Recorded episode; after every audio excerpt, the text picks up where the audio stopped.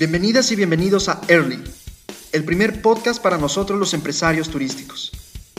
Aquí hablaremos de todo lo que tienes que saber para tener éxito en el que es para mí el mejor negocio del mundo.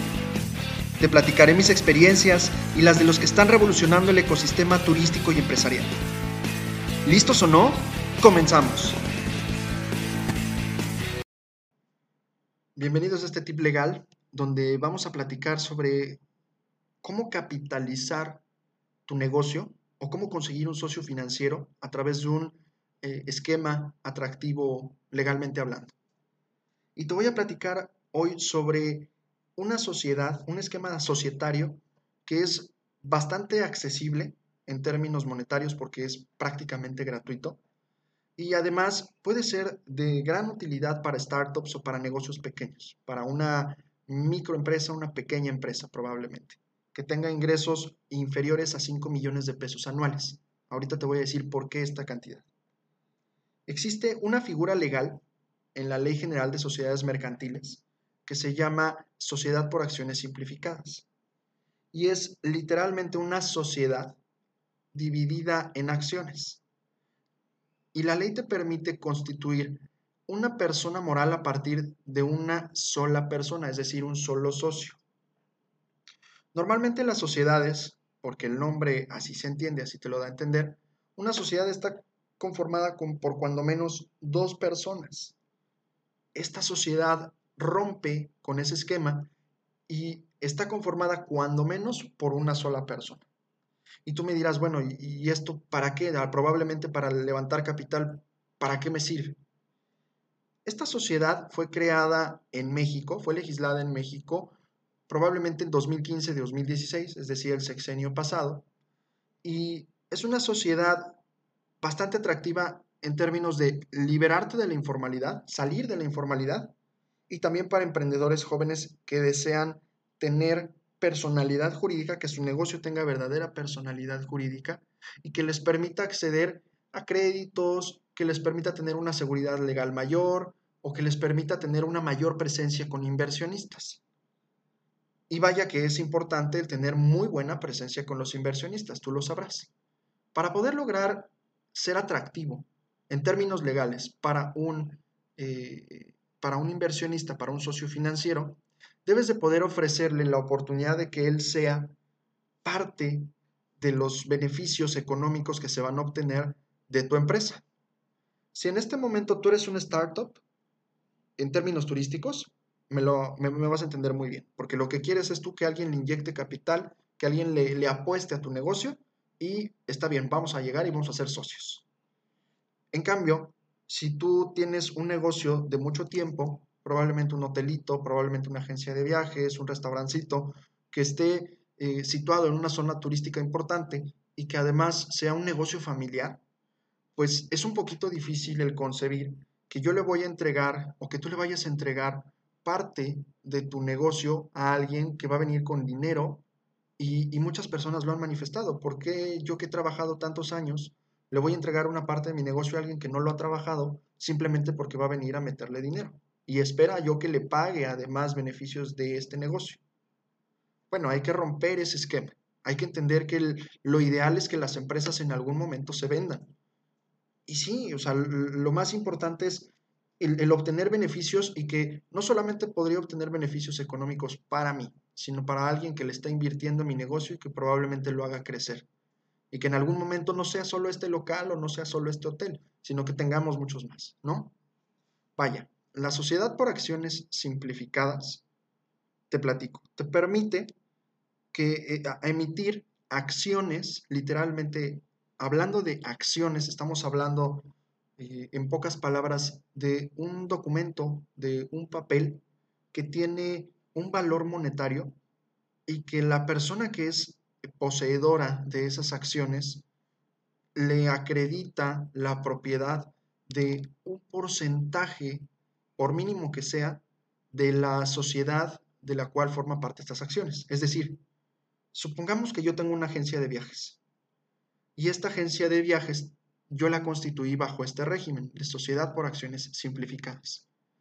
Tiene mil acciones con valor de un peso.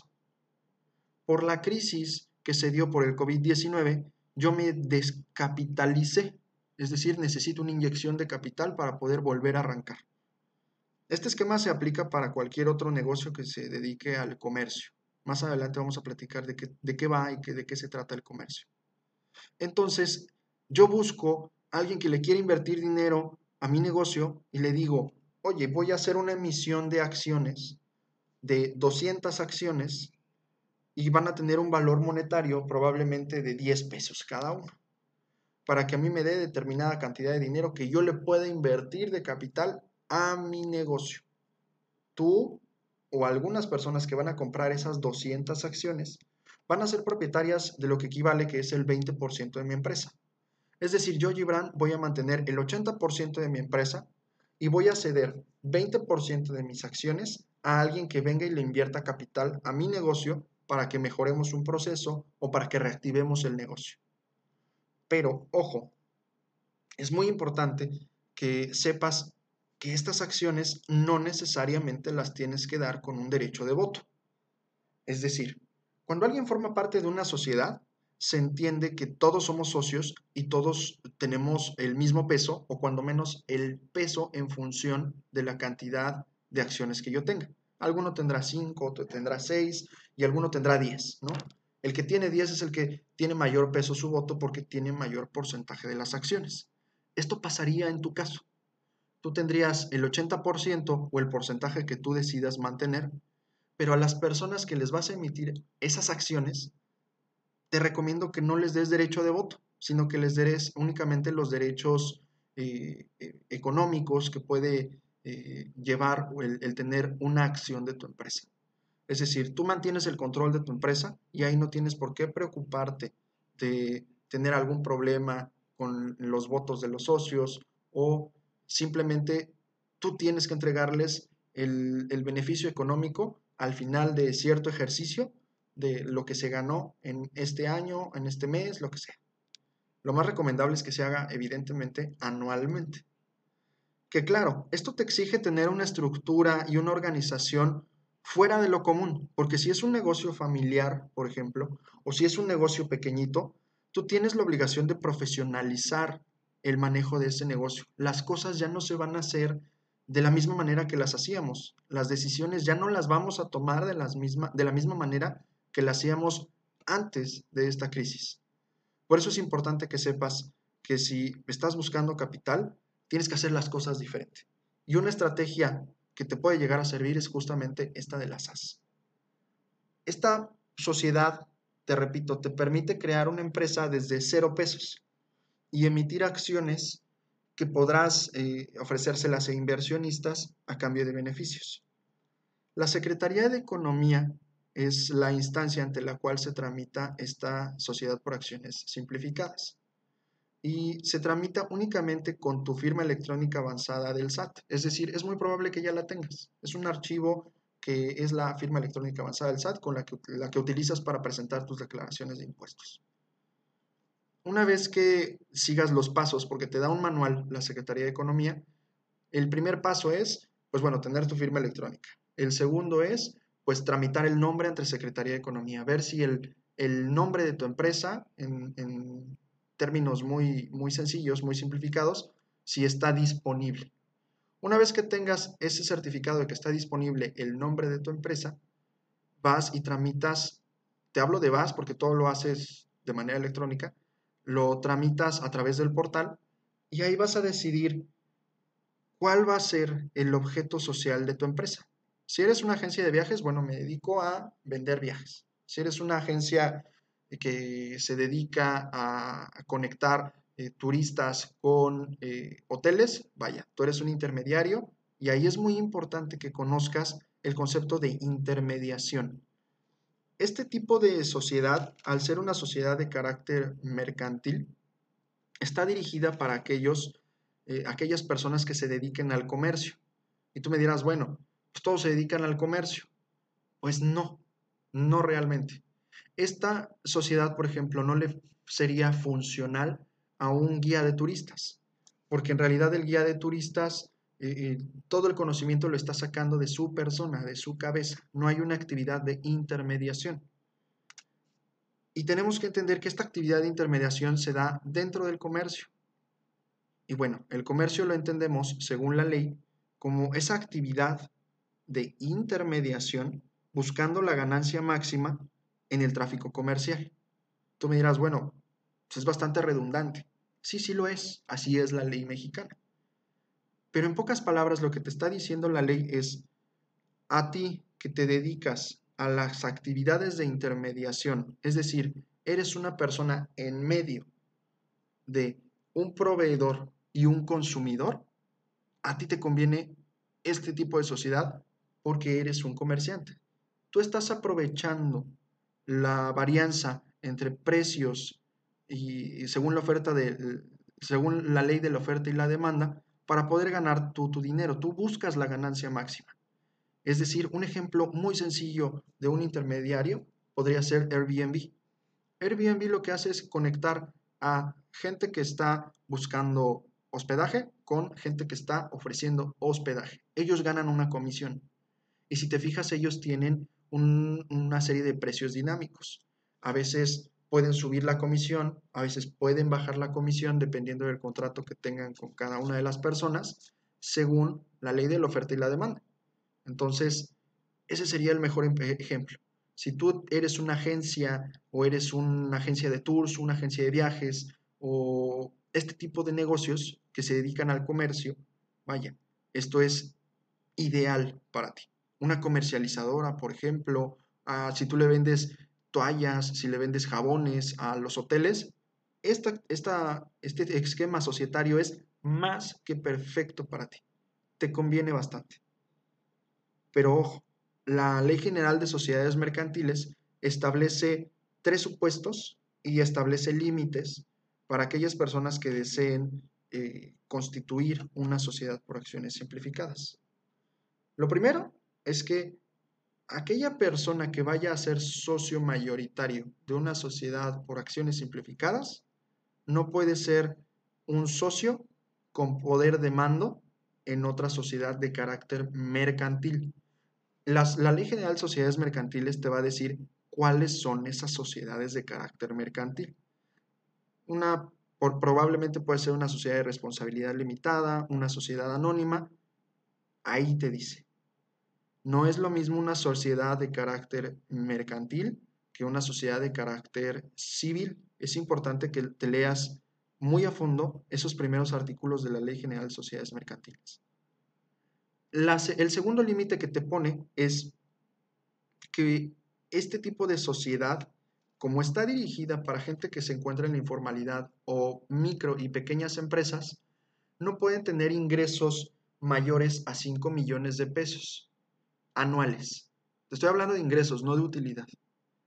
Y que si tienes ingresos mayores en ese año, tienes que dar un aviso a Secretaría de Economía y cambiarte de esquema societario. Es decir, Suponiendo que a ti te va muy bien en el primer año en el que te constituiste como una sociedad por acciones simplificadas. Y en tu agencia de viajes vas a tener ingresos mayores a 5 millones de pesos. Le entraron más de 5 millones de pesos a tu cuenta. Lo que tú vas a estar obligado a realizar es, le vas a avisar a través del portal de Secretaría de Economía, oye, yo gané más de 5 millones de pesos, me tengo que cambiar de esquema societario según la ley. Te estoy avisando y posteriormente vas a acudir con tu notario y le vas a decir, oye, rebasé el límite, tengo que hacer mi cambio de sociedad. Y el notario te va a hacer tu cambio de sociedad, que lo más probable es que te cambie a, eh, haya una transformación de sociedad por acciones simplificadas a una sociedad anónima. Y el tercer punto, la tercer limitante, es lo que ya te platiqué, que está dirigido a comerciantes, es decir, a personas que ejerzan el comercio aquellos que ejerzan esa actividad de intermediación en el tráfico comercial, aquellos que busquen la ganancia máxima. Te repito, este esquema societario está dirigido principalmente para estas personas. Y bueno, por último, te platico que la estrategia legal ideal para aprovechar este beneficio que te puede dar la ley es que tú puedes hacer socio a una persona de una, no necesariamente de toda tu empresa, sino de una línea de negocio. Es decir, te pido que te imagines en este momento un bote. Sí, un, bote donde puedes guardar eh, canicas. En estas canicas, pues, perdón, en este bote puedes guardar canicas color rojo, azul, verde y amarillo. Imagínate que tu negocio tiene cuatro líneas de negocio. Tu empresa tiene cuatro líneas de negocio, que son esos cuatro colores.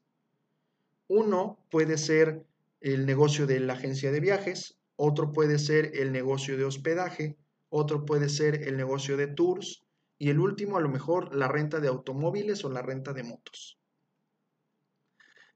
Tú puedes ofrecer a un inversionista ciertas acciones de solamente una de tus líneas de negocio sin necesidad de hacerlo socio de toda tu empresa. Esto permite que el inversionista reciba los beneficios económicos de la línea de negocio que a él le interesa y que tú no mezcles líneas de negocio y que él no reciba beneficios de otra línea de negocio en la cual él no invirtió. Entonces, suponiendo que él te invierte únicamente en la línea de negocios de, en la línea de negocio de la agencia de viajes, vaya, eso es bastante bueno para ti porque solamente va a recibir esta persona beneficios económicos de ahí y no vas a tener ningún problema en términos de mantener el control de tu empresa. Espero que este tip te haya servido. Si tienes alguna duda, no dudes en contactarme, mandarme un mensajito a través de nuestras redes sociales. Te recuerdo que en Facebook y en Instagram nos encontramos como Early Podcast. Y si tienes alguna duda, algún comentario o si quieres que hablemos de un tema que pudiera llegar a servirte a ti como empresario del turismo, no dudes en hacérmelo llegar y lo platicamos con mucho gusto. Saludos.